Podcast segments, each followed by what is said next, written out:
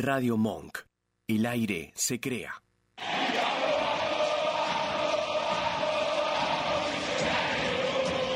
Pasión River, el programa del universo millonario. Todo lo que te interesa, lo que querés saber y lo que querés decir del más grande. Análisis, comentarios, opiniones y polémicas. Sorpresas, juego y mucho más con las voces de un equipo periodístico con la camiseta del millo en el corazón. Viví tu pasión. Aquí comienza Pasión River.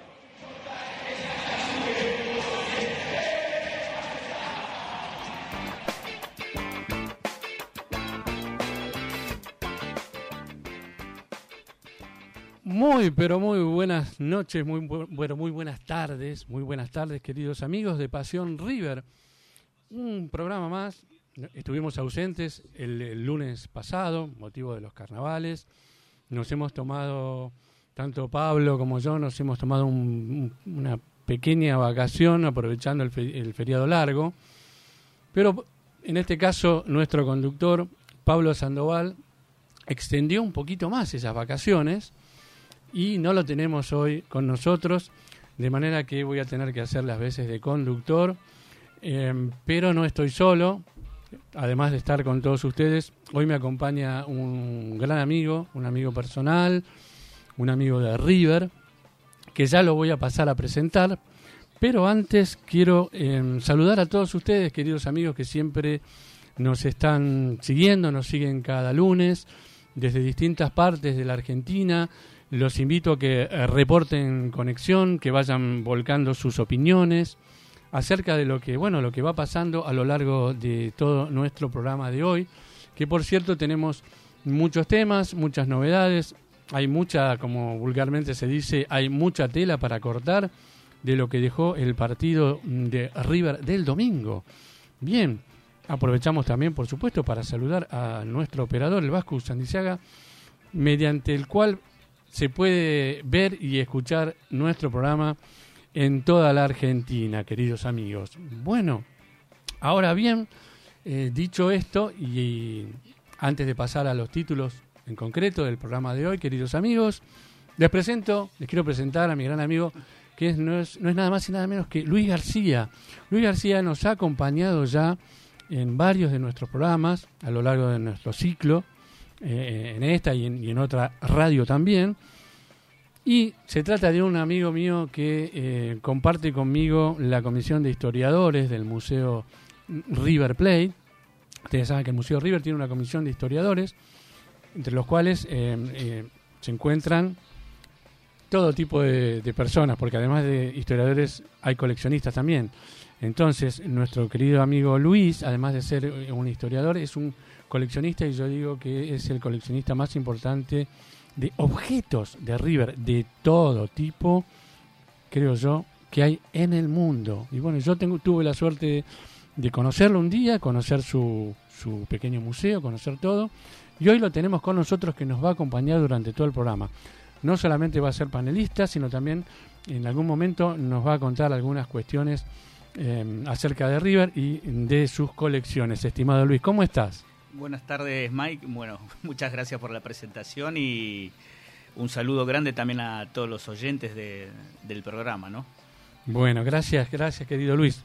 Antes de comenzar ya con los saludos, algo que, me interesa hacer es la consigna de hoy, poner, poner la consigna de hoy en em, conocimiento de ustedes para que ya mismo puedan ir opinando, ya, ya puedan ir este, calentando, calentando las opiniones, eh, los pensamientos, los recuerdos de lo que dejó el partido de ayer. Y la consigna que tenemos para esta tarde en nuestro programa es, eh, a ver, opinar sobre la actuación de River. Queremos que opinen sobre la actuación de River del partido del domingo.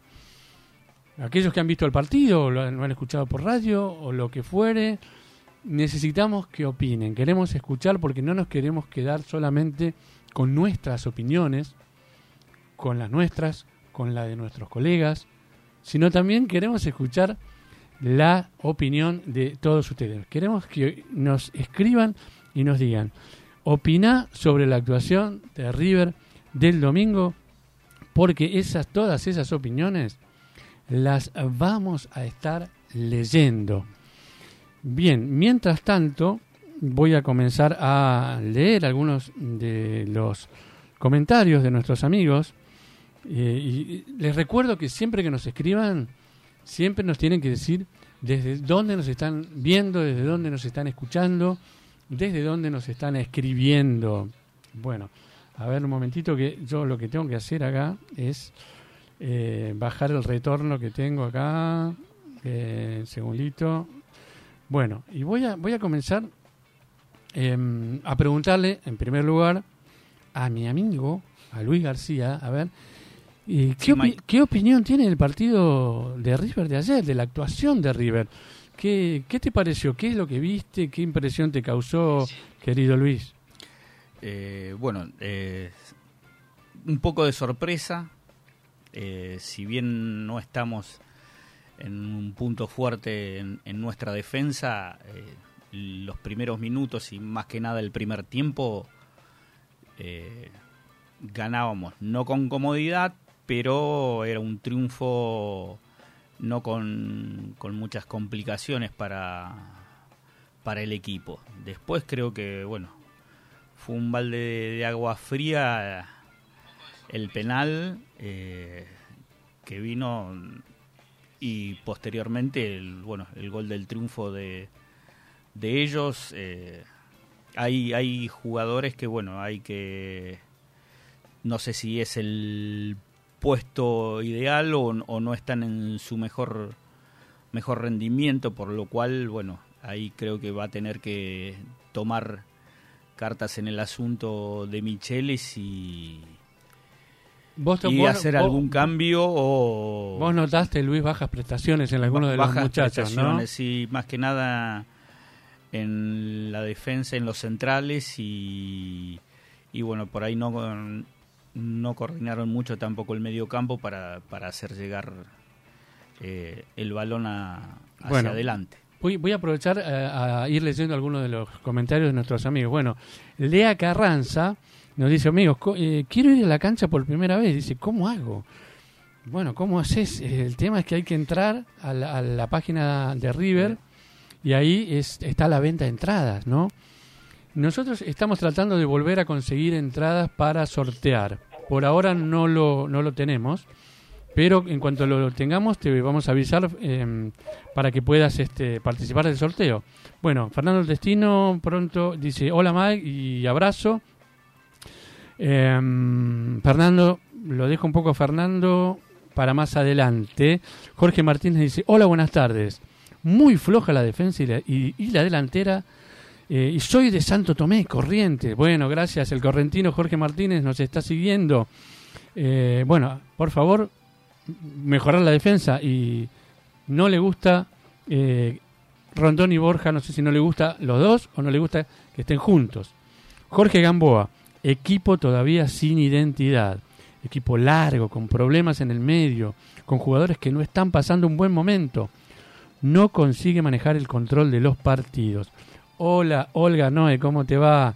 Un gusto tenerte nuevamente con nosotros, Olga. Bueno, nos saluda como siempre Olga Noé desde su trabajo desde Urquiza. A ver, ¿qué más tenemos por acá? Em, Jorge Gamboa nos dice que es eh, socio del más grande. Darío Bocio nos dice, hola, saludos del Chañar Ladeado, Santa Fe. Sí, sí, Jorge, Darío, siempre, siempre nos seguís, muchas gracias.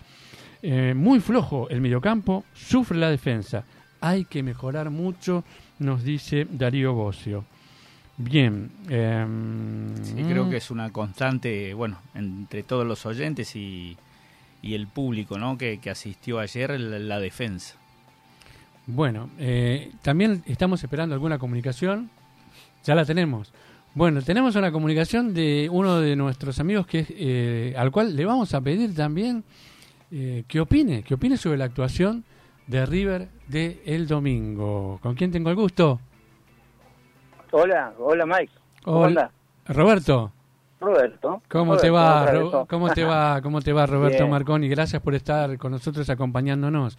Bueno, hoy tenemos No, no, gracias a ustedes. Tenemos la consigna, ¿no? Em, de que eh, la consigna que nuestros amigos opinen, tanto escribiéndonos como también eh, comunicándonos directamente. ¿Qué te pareció el partido? ¿Qué viste?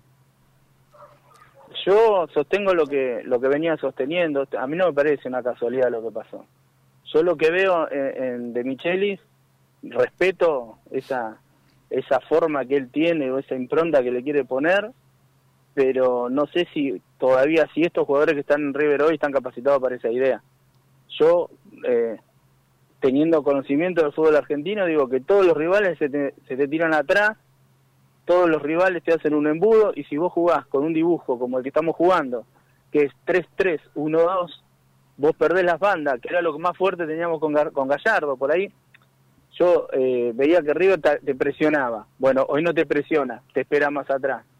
Te, te, atacaba por, la, por los laterales. Le hacían goles por errores individuales y quedabas marcando con dos. Pero vos, a cada dos o tres situaciones del rival, vos le generabas 15, 20, 25 situaciones. Podías ganar el partido 5 a 2 eh, o, podías perderlo 1 a 0 o 2 a 1. Pero lo que digo es, con este, este dibujo que nosotros tenemos, le hacemos más fácil la vida a los demás. Porque vos, eh, digamos, dejás los costados para libres y cualquier pelotazo que viene a la espalda de los laterales, los, los tres centrales, sean quien sean, no van a cerrar nunca. Y, y me parece que desde ahí está el problema. Me da la sensación, y por ahí es es una metáfora este, un poco atrevida de mi parte, pero yo digo, esto es como si vos este, tuvieras este, un fitito y quieras ponerle un, motor Mercedes-Benz, ¿viste? Estos jugadores de Río no están capacitados para jugar estilo europeo. Eh, coincido y mm, ya vamos a tener nuestra editorial, coincido, coincido con vos, eh, tenés una, una mirada muy muy muy atenta de lo que del desarrollo. Y pero me gustaría preguntarte qué te pareció la formación porque la formación nos sorprendió a todos. La verdad que nos sorprendió eh, en cuanto a algunos nombres no a vos qué te pareció eh, vuelvo vuelvo a, a, mostrar mi descontento mi descontento, descontento perdón con el dibujo no tanto con los nombres porque vos tranquilamente a esa defensa la podés hacer trabajar con cuatro hombres en el fondo, poniendo a, Casco por derecha, a, lo pones a Rojas de dos, lo pones a, eh, no me acuerdo quién fue, a González Pires de seis y lo pones de tres a, a, este, a este chico al nuevo, a Enzo, a Enzo Díaz, y ahí vos formás una línea de cuatro. Simplemente cuando vos cambiás el dibujo, ahí es donde vos cambiás la cuestión. ¿Por qué? Porque vos estás marcando con tres en el fondo, estás incorporando a Casco en el centro y estás perdiendo la posibilidad de ir por afuera con cualquiera de los laterales. Entonces lo obligás, por ejemplo, a Solari a hacer un recorrido de 100 metros. Yo entiendo que la gente se la agarre con Solari. Yo también por momentos me la agarro con Solari porque es irresoluto. Pero es un pibe que tiene que correr 80 metros para adelante, 80 metros para atrás y tiene que resolver la jugada. Cuando antes... Hola, hola no sé si es una cuestión de nombres, es una cuestión de dibujo lo que a River le está le está complicando. Bueno, yo creo que yo creo que un poco mm, la formación condicionó un poco esto que, que, vos ves también, ¿no? A mí me, a mí me parece. Em, ya vamos a estar explicando por qué. ¿Y le ves posibilidad de mejoría a esto en lo inmediato? Mirá que el próximo sábado tenemos un partido complicadísimo, Roberto. Mira, yo lo, yo lo que creo es que en el fútbol argentino vos le podés ganar a cualquiera. Yo en eso, eh, primero porque además tu camiseta asusta. Este, entonces vos podés ganar, es decir, con Arsenal tranquilamente podés haber ganado igual el partido por más errores que hayas tenido, porque en definitiva vos te fijás, lo perdés por un eh, error infantil de, este chico palavecino que no sé, entró en un cumpleaños ayer. Este, y me parece que, digamos, por méritos propios no sé si hay algún equipo que te pueda ganar. Lo que sí yo no sé o lo que yo no le veo es ganas al entrenador de decir, bueno, listo, lo mío que yo quiero hacer, lo voy a hacer dentro de 15, 20 partidos cuando ya esté afianzado. Vuelvo a lo... Si el técnico se da cuenta que tiene que volver a las bases, a la estructura que River tenía y empezar a construir desde esa estructura, le veo cambio. Ahora, si el técnico sigue pensando que va a jugar 3-3-1-2 todos los partidos. Es más, te digo, mira, es como que contradice el axioma que, que tiene, por ejemplo, este, eh, el flaco Menotti. El flaco Menotti, ¿qué te dice? Te dice que vos para ser profundo tenés que ser ancho. Y River cada vez es más angosto, cada vez termina en un embudo. Y eso favorece a aquellos que ponen que plantan dos líneas cuatro. Es muy simple, vos planteas dos líneas cuatro, le tirás pelotazo a los dos nueve que se abran a los costados, te ganen la espalda a los laterales, y, si no es eh, una épica del defensor central mano a mano, eh, queda mano a mano con el arquero y te tenés que encomendar a Dios y a, San Armani. Claro. Este, sí, sí. yo creo que pasa por ahí, pasa por una cuestión de que el técnico se dé cuenta que este dibujo en este momento no va. Em, de hecho, de hecho, más me fortalezco en esa idea, que vos fíjate que todos los, los refuerzos que Michele pide son de refuerzos que vienen de jugar en Europa. Los que son de acá no los quiere. A Meroya no lo quiso, entonces eh, quiere a, Otamendi, trajo a Rondón, quiere a Lanzini, trajo a Granevito, el que estuvo un tiempo en Europa y después se fue a México. Es decir, todo con pasado en Europa, porque él quiere armar un equipo europeo. Con estos chicos que juegan en River, al ritmo europeo no lo podés jugar. Y, y, el fútbol argentino, lamentablemente, no te permite jugar el fútbol europeo, porque en el fútbol europeo, sobre todo el inglés o el alemán, todos juegan a descubrirse. Si salen 6 a 6 da igual, pero en el fútbol argentino el 90% de los equipos si salen 0 a 0 están felices y ganan 1 a 0 festejan. Vos fíjate lo que es Boca. Boca es feísimo verlo jugar. Sin embargo, los tipos te ganan 1 a 0. Y yo no quiero jugar como Boca, ¿eh?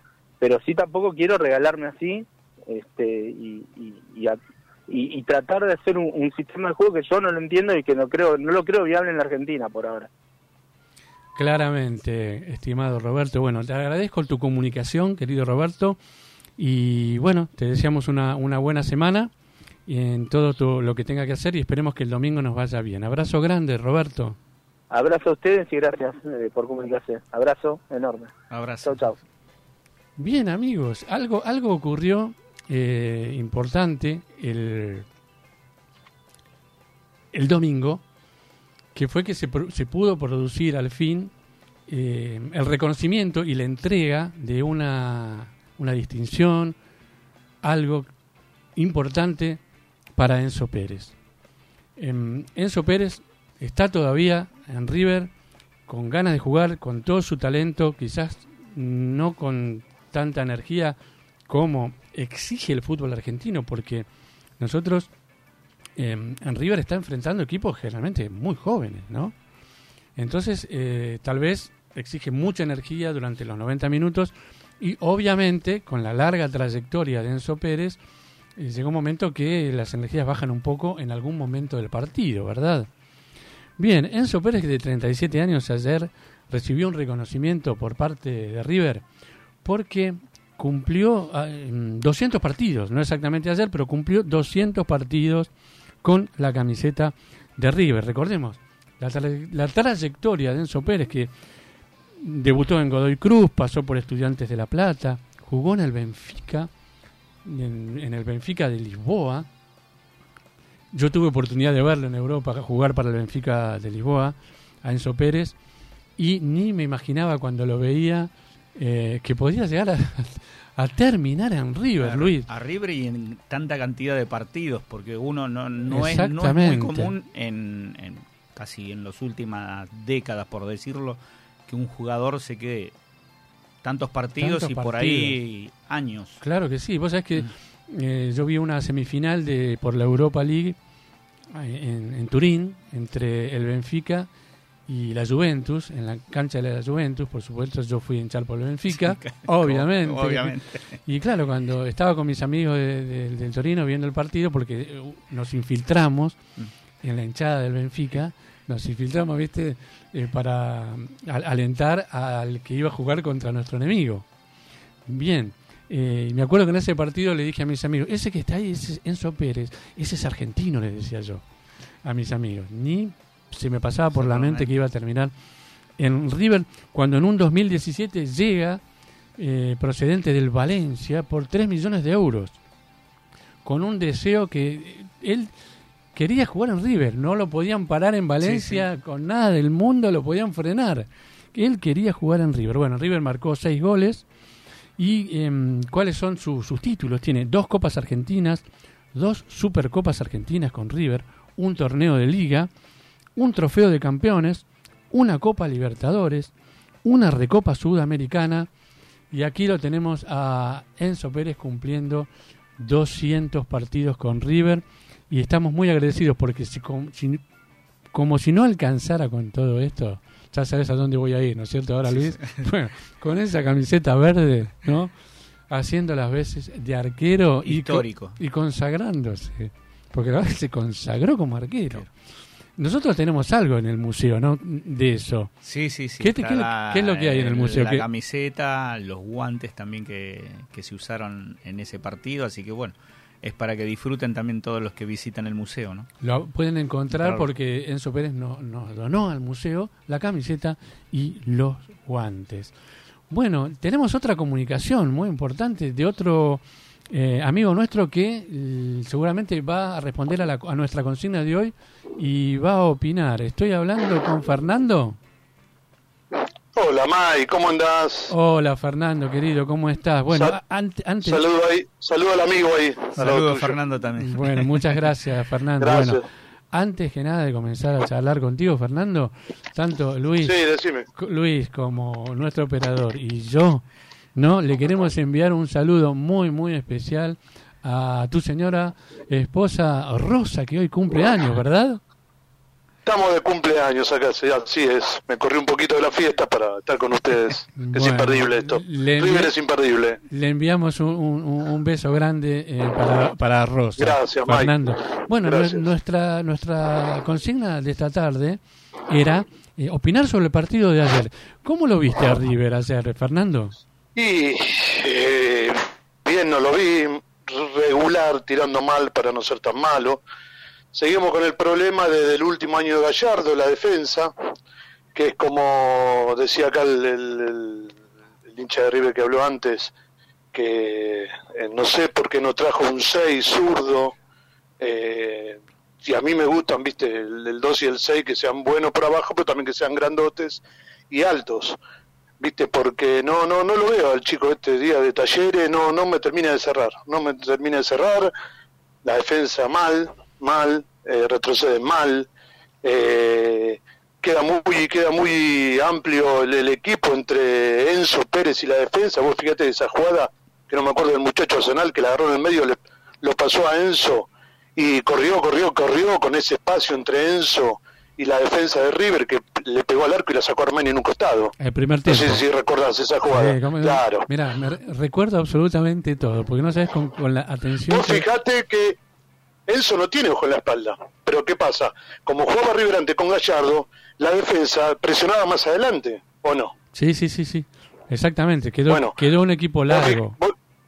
claro, vos fijate que el, muchacho este, que no me acuerdo el nombre del de Arsenal, lo pasó a Enzo Pérez, pobre, que ya es grande y no, es, no es veloz, y tuvo, ¿cuánto tuvo? 30 metros, 40 metros solo corriendo. Sí, sí, y le pegó al arco que Armani, que Armani la sacó en un costado, gracias a Dios, esa pelota de Armani, porque también, ya que te nombró Armani, eh, como aparece en los mejores momentos, en algunos buenos momentos Armani, también se viene ya, viste, dos, tres golcitos, se lo viene comiendo él.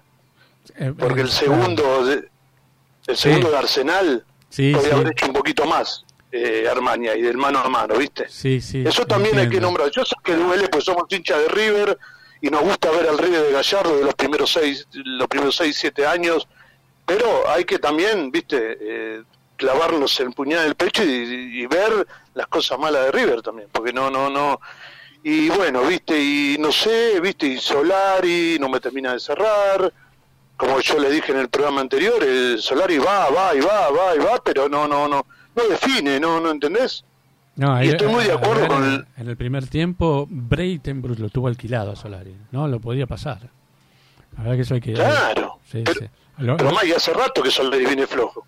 Sí. Media hora. Y decime, Fernando, em, ¿qué opinas de la, de la formación que planteó para este partido? Porque Mira, a mí me gustaría que jueguen con un 4-4-2. Sí. ¿Viste? Déjamelo, porque el casco, el casco le salió bien de tirarse a hacer un doble 5 con Enzo Pérez para cubrir un poco más a Enzo Pérez, pero así no salió esa. En el partido eso en el partido con Tigre salió.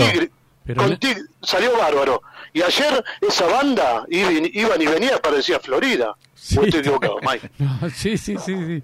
No, no, no. Entonces poneme, poneme un 4, 4-2, poneme a, a los dos, a, la- a las dos moles adelante, a, a Borja, que anda flojito también, y a Rondón, que ayer no sé qué pasó con las definiciones, que le roba el cabezazo ese que no sé qué quiso hacer, no sé, entonces cabecea para el arco, la cabeceó, no sé, al segundo, no sé qué quiso hacer ayer Ah. eh, Rondón. Todo- Tuvo dos o tres que no pudo definir. Sí, sí, tremendo, tremendo, tremendo. Arriba, Y Borja que eh, está como displicente jugando, ¿viste? Yo no sé si está mal de la pierna, de las lesiones, de las dos veces que salió, no, la verdad que no sé, no sé. y, mm, y la última, Teo, ¿cómo lo viste a, a Lucas Beltrán? Vos me haces cada pregunta. Qué Me haces cada pregunta porque...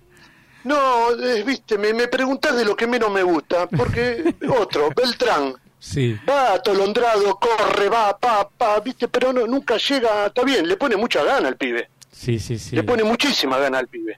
Pero es un pibe que para mí es vato londrado. Vos fíjate que las pelotas le rebotan eh, para los pases. No, no, no. No, no, es fino, digamos, en la definición o, o en los pases. O, Sí, sí, le pone sí. la voluntad de, de- de- de Dios. Pero no sé si.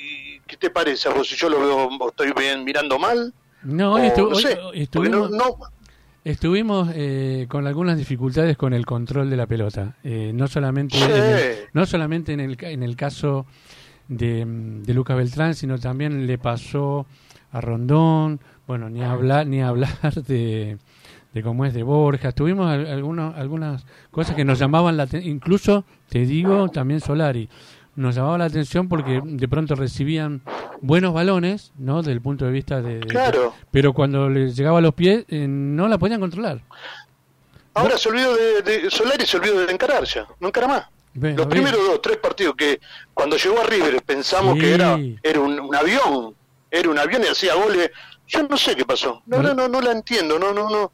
No Viste, sé. ya nos conocen, ya nos tomaron el tiempo, ya saben cómo juega River, ya saben todo, todos los equipos. Porque ayer eh, le llegamos 14 veces, otro, otro tema, definición.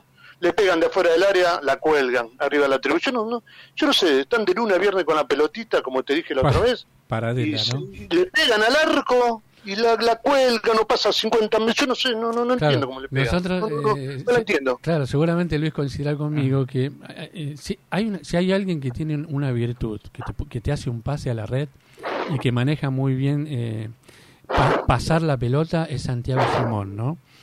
Entonces es una pelota que recibió Paradela que nosotros dijimos, bueno, si esta sale rasante por abajo a colocar.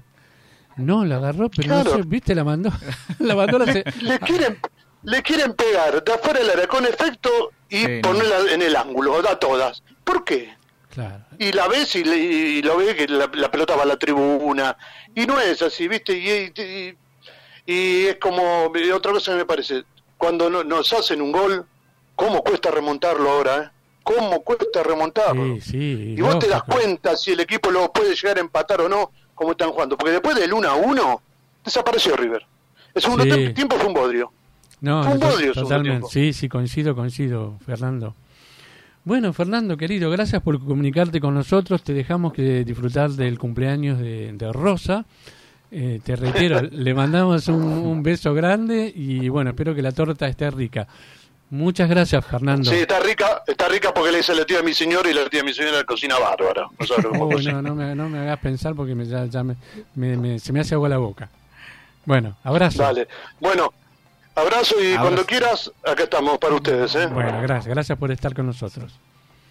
Chao, chao. Bueno, yo creo que llegó la hora de ver un poco ya nu- nuestra opinión, ¿no? Del partido de ayer. Y creo que, bueno, en base a lo que comentaban, bueno, en, en muchas hay coincidencias, creo. ¿eh? Hay coincidencias, Hay coincidencias. y yo creo que fue, un- yo te digo, fue un partido desconcertante para mí.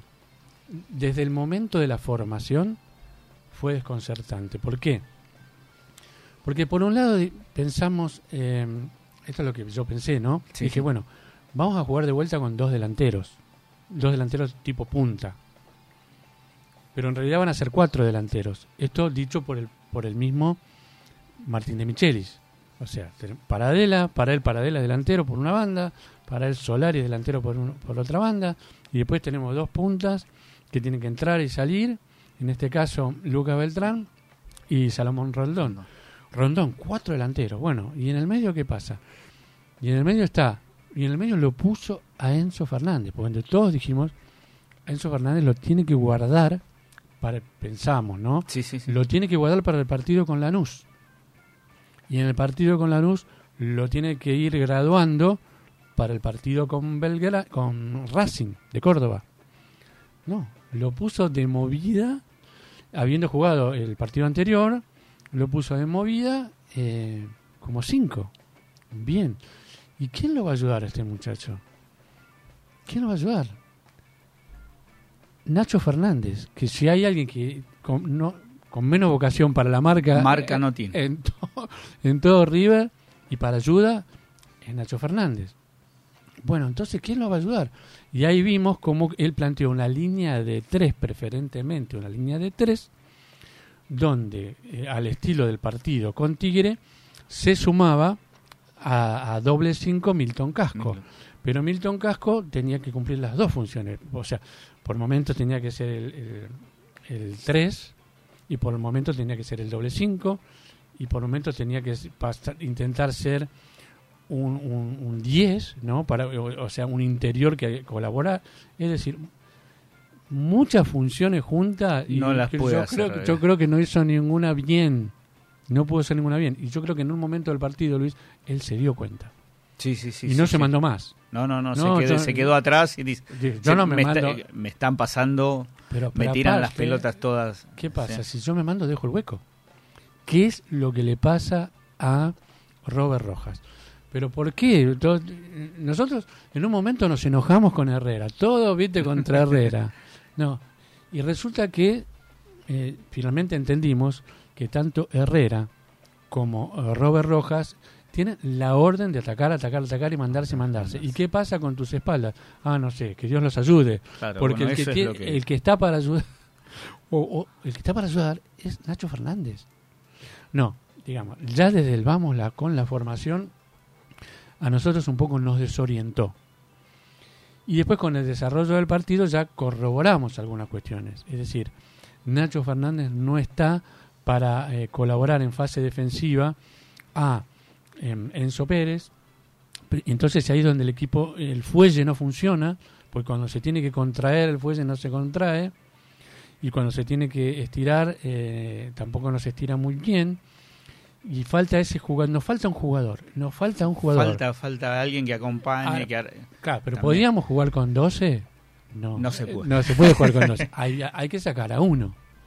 Bueno, ¿qué hacemos? Hay que sacar un delantero. ¿Por qué por ju- seguir jugando con dos delanteros cuando claramente hace falta un volante? Para poder liberarlo un poco más a, a Nacho Fernández y que cuide las espaldas. Por ejemplo, en este momento, un jugador, no sé si vos coincidís conmigo, que a mí me parece que es muy bueno, que es Rodrigo Aliendro. sí, Saque- podr- Saquemos un delantero. podría ser esa, esa alternativa, eh, esa y bien, y bueno, ver, no sé, con, con el cambio que pretende él de que cuando juegue de la Cruz. Bien, la cuestión es que lo que más nos desconcertó, a mí me parece, fue la conferencia de prensa. Nosotros, todos los que estábamos ahí, vimos que en el primer tiempo River ganó 1 a 0. Vamos a dejar de lado la parte ofensiva. Vamos a siempre, porque a ver, todos teníamos puesto la mirada en ¿nos va a pasar lo mismo que con, con Tigre en los últimos minutos? Que, que eh, eh, zozobró, ¿no? En la fase defensiva de River era una zozobra con, continua. Nos va a pasar lo mismo con Banfield. Nos va a pasar lo mismo que nos pasó con Argentinos Junior. ¿Cómo lo va a resolver? Nada. No tomó nota de esto. A mí me parece que no tomó nota de esto. Siguió con dos delanteros. Lo dejó a, a una función a Nacho Fernández que no la siente. ¿No? Y volvimos a pasar en el primer tiempo los mismos problemas. Solo que quedaron maquillados porque el primer tiempo terminó 1 a 0 pero tuvimos los mismos problemas. Ahí, por ejemplo, em, Fernando Testino describió una jugada, pero hubo varias de esas. Y entonces, ¿qué pasó? En la conferencia de prensa, Martínez Michelis dijo, el primer tiempo estuvimos bien. No, no estuvimos bien. Yo creo que no estuvimos bien y, y yo creo que, no sé, pero me parece que los 81 mil que estábamos ahí, lo vimos, vimos otra cosa. Y encima a mí lo que más me preocupó está bien, puede ser que no lo haya visto Martín de Michelis, porque qué sé yo, está ahí, pero son tres. Porque Son está tres. Javier Pinola, está el Poroto Lux. Digo, ahora, si no lo ven los tres, que en el primer tiempo no estuvimos bien, que el equipo estuvo demasiado estirado, que no estuvo bien coordinado en la fase defensiva, que no estuvo bien posicionada la última línea, La porque última línea es Mira, cuando empezó, el, fundamental. cuando empezó el partido Luis y yo lo vi a González Pires ordenando la línea, yo dije, eh, es Bien, sensacional. Me encantó, Todo. me encantó porque lo miré a él, en vez de mirar por dónde iba la pelota, empecé a mirar Sí. qué hacen, a ver qué hacen estos cuatro. Y lo vi a él dando órdenes, indicando, vamos para adelante, vamos para atrás, no te vayas, quédate, vos mirá. Era el capitán, él había asumido el rol de capitán de la línea de cuatro, porque él tenía la misión de cuando se la línea de cuatro se convirtiera en línea de tres, era el último hombre. Obviamente es el, es el capitán. Y empezó a ordenar, empezó. Y después, no, no- después ya perdimos las distancias. O sea, cuando, de pronto nos quedamos un poco atrás, el equipo se hacía largo, no se acortaba. En fin, eso no lo vieron ninguno de los tres. Y ahí yo dije, estamos, ta- esto es, una- es Bueno, es- preocupante. Es, preocupante que, o sea, porque bueno, Martín no puede ver todo, pero sí digo, bueno, él tiene que nutrirse y bueno, Javier y, y Lux eh, tienen El que... Poroto. El Poroto tienen, creo que tienen que ser los ojos que...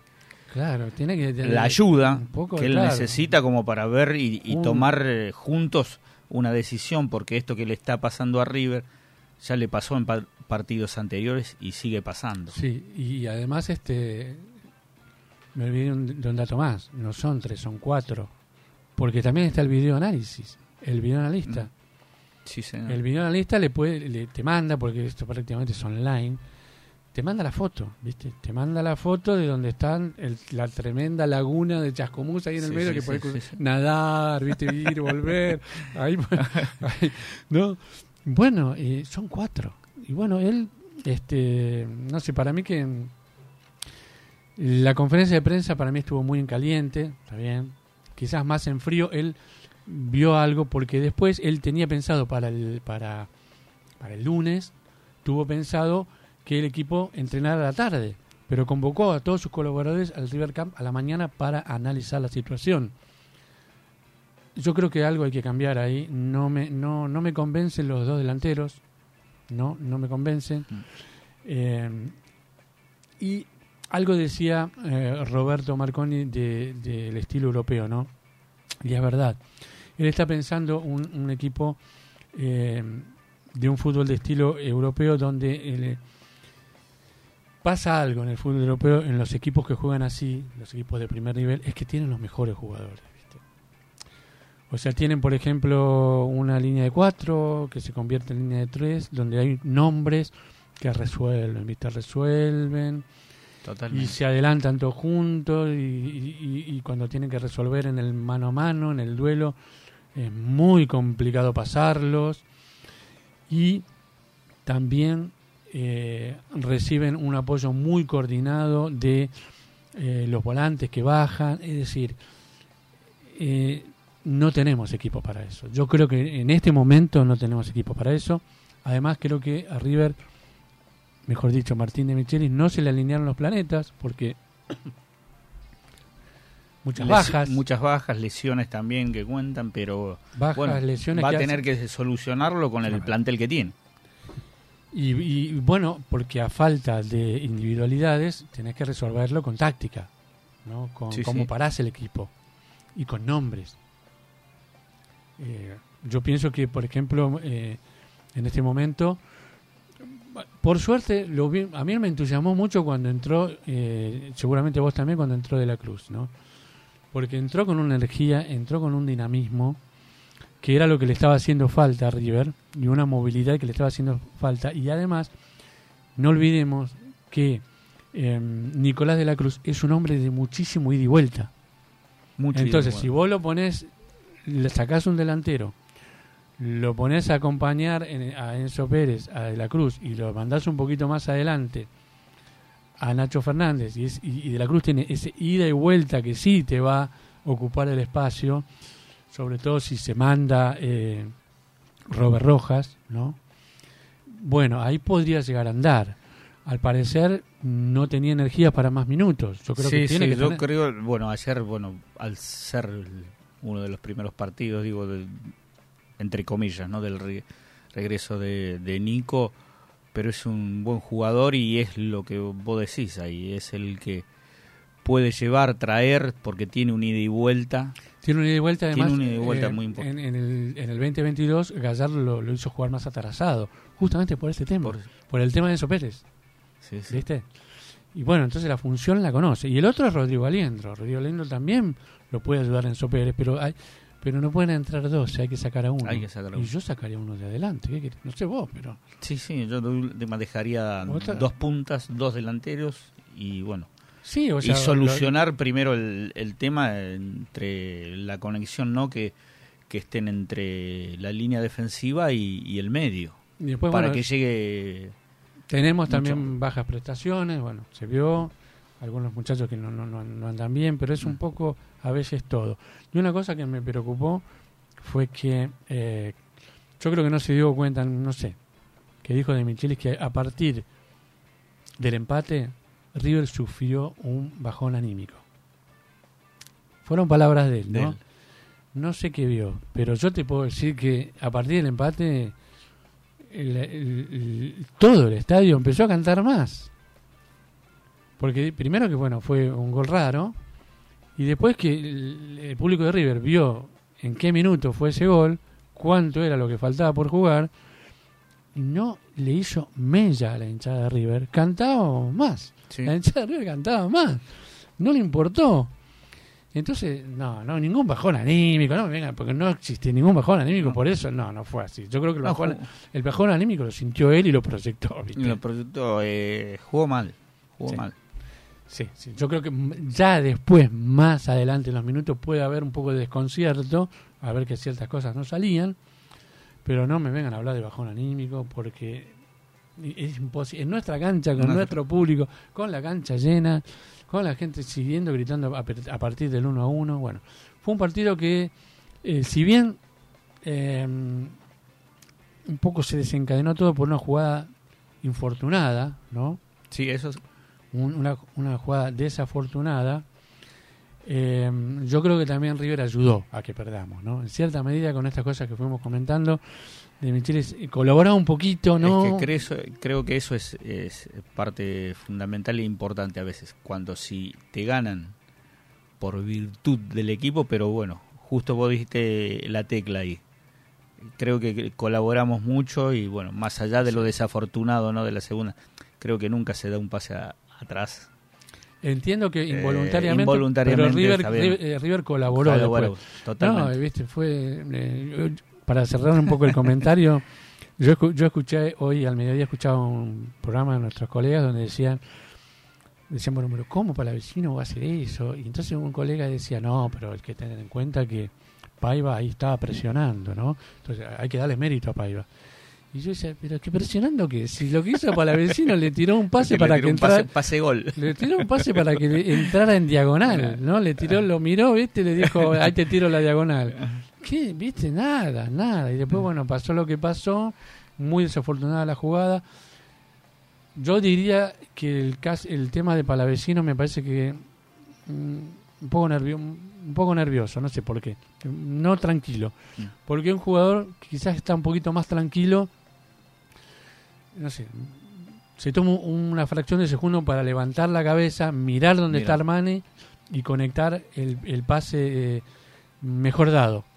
Pero un poco como que fue todo una Sí, sí, sí, un- fue todo muy... un atolondramiento que lo llevó a decir, me, ay, me están comiendo, me están comiendo, yo la, la- la largo, la largo, y le tiró el pase para la diagonal.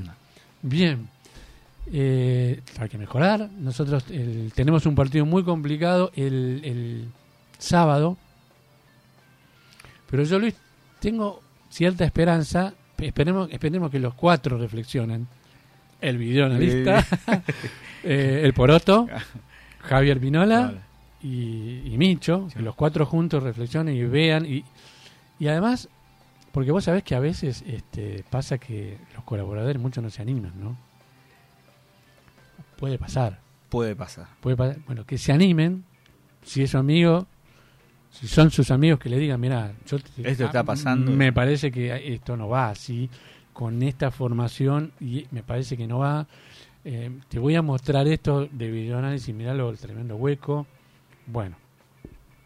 No, creo que, que va, va, va, a servir de mucho el videoanálisis, que lo, que lo compartan, que lo vean entre todos, entre propiamente el equipo y que lo comparta ahí para ver uno propio, los errores propios que también, bueno, ayudaron bastante al, al resultado. Tenemos problemas, no se los alinearon los planetas, muchas bajas, muchas lesiones, esto que el otro, jugadores que no terminan de eh, estar 10 puntos todavía, que necesitan más tiempo por las lesiones, pero siempre eh, hay alternativas para tratar de, de alguna manera, eh, ¿cómo decirlo?, suplir esas falencias con táctica o con nombres. Vamos, esperemos que, esperemos que haga un buen planteo como el que le hizo a Tigre, que nos salió bien hasta cerca del final del segundo tiempo, y le, que le podemos hacer un buen planteo a Lanús. Yo creo que esto va a ser posible y eh, tengo fe. Yo todavía tengo fe. Hay que tener fe. Sí, sí, sí, tiene, tiene. Eh, por ahí no son tan de tanto renombre el equipo que tiene, pero eh, si adopta cambios necesarios y se enfoca mucho en la táctica para que esto no pase, creo que River puede, puede dar pelea totalmente. ¿Qué nos trajiste, eh, querido Luis? Porque vos, eh, ¿qué, ¿qué, pasó con Gaby Sabatini? ¿Por qué, ¿Cómo fue eso? No, no, bueno, siempre es invitada Gabriela Sabatini, reconocida hincha de nosotros y obviamente que la recibimos, es muy bienvenida en el club y pasó a saludar, a, ver a, su amado equipo y bueno, eh, siempre es grato recibirlo y bueno, nuevamente una presencia de alguien que bueno, que nació en el club. Claro, claro, Así claro. Que, bueno, orgullosos de... Ella hizo su carrera mm, infantil y, eh, adolescente. Eh, antes de ser profesional, con profesores en River. En River, totalmente. Así River. y, otra, aparte de toda su cualidad no deportiva, es alguien que no oculta su, su pasión por, por nuestra camiseta. Y donde, donde puede, ella siempre demuestra, no tan solo poniéndose la casaca, pero sino eh, comentando del club de cual es hincha. Contanos un poquito eh, algo que pasó, así mm, bastante sucinto, una crónica mm. de algo que pasó este sábado en, en Casa de Gobierno, pero eh, en Casa de Gobierno hay, está el Museo Histórico Nacional, que es un museo que de toda la vida, sino que con el tiempo se fue mejorando, se fue eh, mejorando la sede de ese museo y hubo un encuentro ahí importante. ¿Qué pasó el sábado? Bueno, hubo un encuentro importante, bueno, eh, como acontecimiento sumado a, a, lo que es la, la, muestra que también estará durante el mes de marzo, que es eh, una parte dedicada íntegramente a toda la historia del fútbol argentino, así que se la recomiendo para todos, todos los hinchas, no tan solo de River Play, que hay muy lindos eh, trofeos, camisetas y mucha parte importantísima de la historia como para descubrir, para uno conocer un poco más desde cuando desde cuando nació el fútbol acá en el país, como así muchas reliquias eh, que se usaron por algunos jugadores y bueno, contaron con la presencia de Rodrigo, que Rodrigo Dascal, el presidente del Museo de River, y como invitado el Pato Fillol. Así que fue un encuentro que asistió bastante gente, eh, muy grato y bueno, todo el mundo eh, pudo escuchar eh, un poco de toda la historia contada en un propia un campeón, un, del, campeón, campeón del mundo del mundo abrió la muestra el sábado ¿verdad? abrió la muestra abrió una muestra que yo les recomiendo a todos los que puedan ir, se acerquen porque la, entrada es libre y gratuita y van a ver todas piezas valiosísimas de la historia del fútbol argentino. Piezas de todo tipo.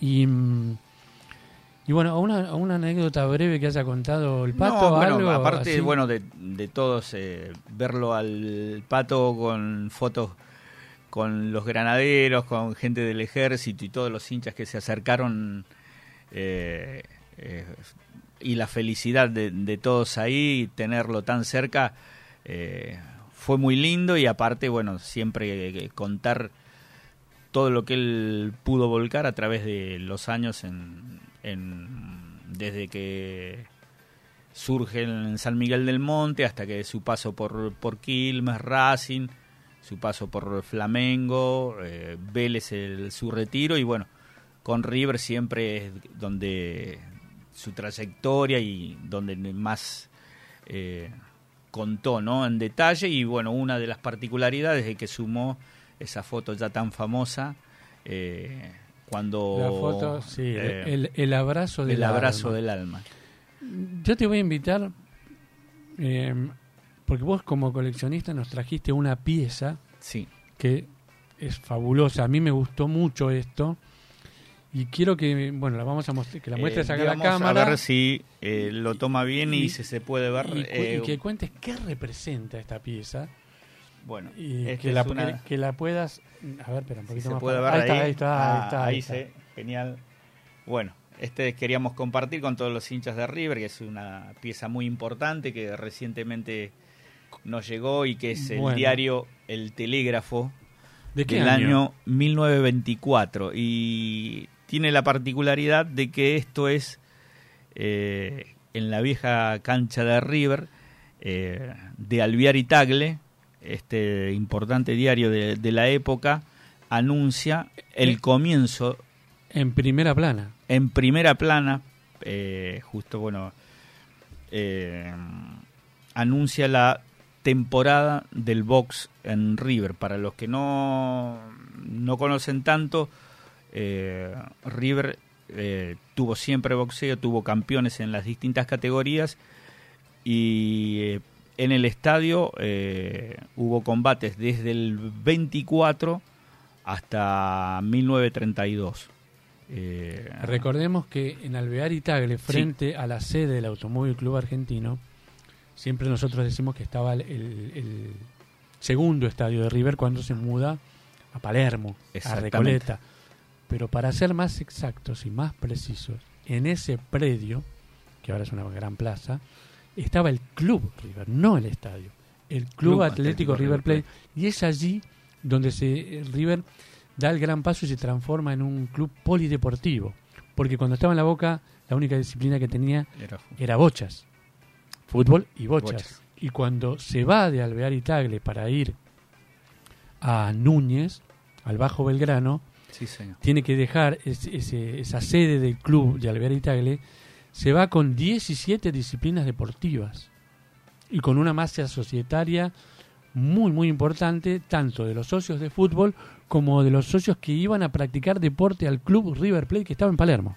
Sí, señor. Y ahí, eh, a partir del, porque esto fue en el 23 y en el 24 ya iban creciendo las disciplinas y estaba el box. Y estaba el box, uno de estos, así que este es el inicio de, de este deporte en Alvear y Tagle, y bueno, es un, un recuerdo muy importante porque además, eh, justo cuando se desarrolla una de las peleas en ese momento que era mm, Justo Suárez, hasta no hace mucho, eh, fue una de las, según comentarios, notas y datos de la época, que es eh, después de Maravilla Martínez, el- en el estadio de Vélez Arfield, si no me equivoco, es una de las peleas con mayor convocatoria en, En historia, en, un, en un estadio en de un fútbol. estadio de fútbol. Claro.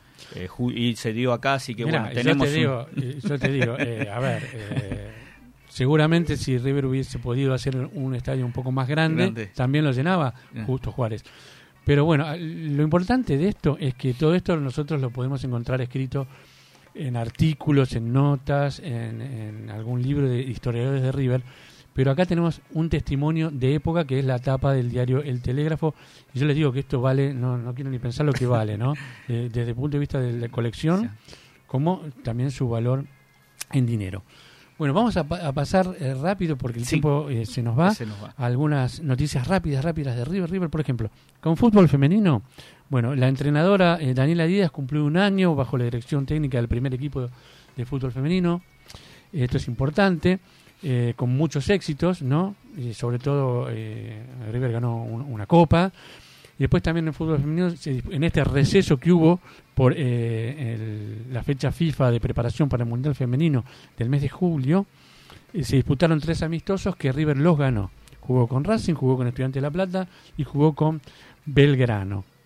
En términos de noticias de River rápidamente, bueno, todos los jugadores han terminado bien después del partido del domingo sin ningún tipo de complicación. Y la noticia es que Martín de Michelis reincorpora a los entrenamientos con el primer equipo, con el plantel, a Agustín Fontana.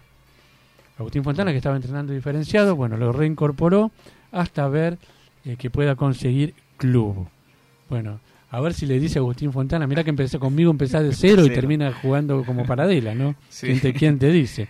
Bueno, eh, después tenemos, eh, después del partido del sábado, nosotros vamos a jugar el miércoles 8 de marzo a las 21.10 en San Juan. Comienza la Copa Argentina. River viaja a San Juan para enfrentar a Racing de Córdoba. Esto va a ser el miércoles. Vamos a estar con la previa el lunes que viene. Y bueno, Argentina arrasó con varios premios de Best eh, otorgados por la FIFA. Eso, eso pasó este lunes. Eh, la hinchada se llevó el premio FIFA. FIFA. Eh, el Dibu Martínez se llevó el premio arquero. Lionel Scaloni se llevó el premio eh, mejor entrenador. Y Lionel Messi el mejor jugador. Es decir, eh, la Mejor imposible. Mm, Todo, todo, todo. Bueno, finalmente, eh, ¿qué tenemos para la previa? Bueno, vamos a jugar el próximo sábado a las 19.15 en Lanús. Ya estuvimos adelantando algo. Esperemos que Lanús está jugando ahora. Bueno, esperemos que River pueda lograr un triunfo porque no podemos perder más partidos. No se puede. A ver, un equipo que pierde cuatro partidos, tres, cuatro partidos, ya no puede ser campeón. ¿no? Así Sí, que sí, ya sí, perdimos dos, atenti. Bueno, y pero tenemos que mejorar, Luis. Hay que mejorar, no hay que dejar con fe. Y bueno, si me dejas dos minutitos, dos no. segundos eh, para recordar eh, en esta semana que, bueno, inicia marzo, no nos olvidemos que el 2 de marzo, pero del año 1980, River venció 5 a 2 en cancha de Boca en la mayor goleada histórica. eh, en la cancha de nuestro la- eterno rival, En la ¿no? cancha de Boca Eh, fue... eh, 5 a 2, goles de Ramón Díaz, eh, Carrasco y Ortiz. Hasta ahora, Hasta ahora la mayor goleada cin- visitante. se, que se comieron cinco. 5. Bueno, Y por último, eh, Sí. cortita, eh, 49 años va a cumplir el 4 de marzo el burrito Ortega. Alguien Ah, símbolo también del club. felicitaciones para el burrito Ortega.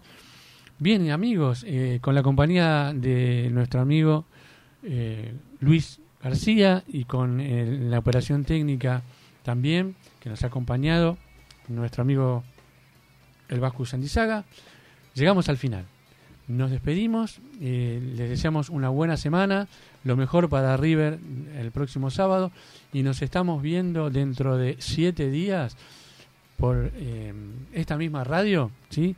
Con Pasión River.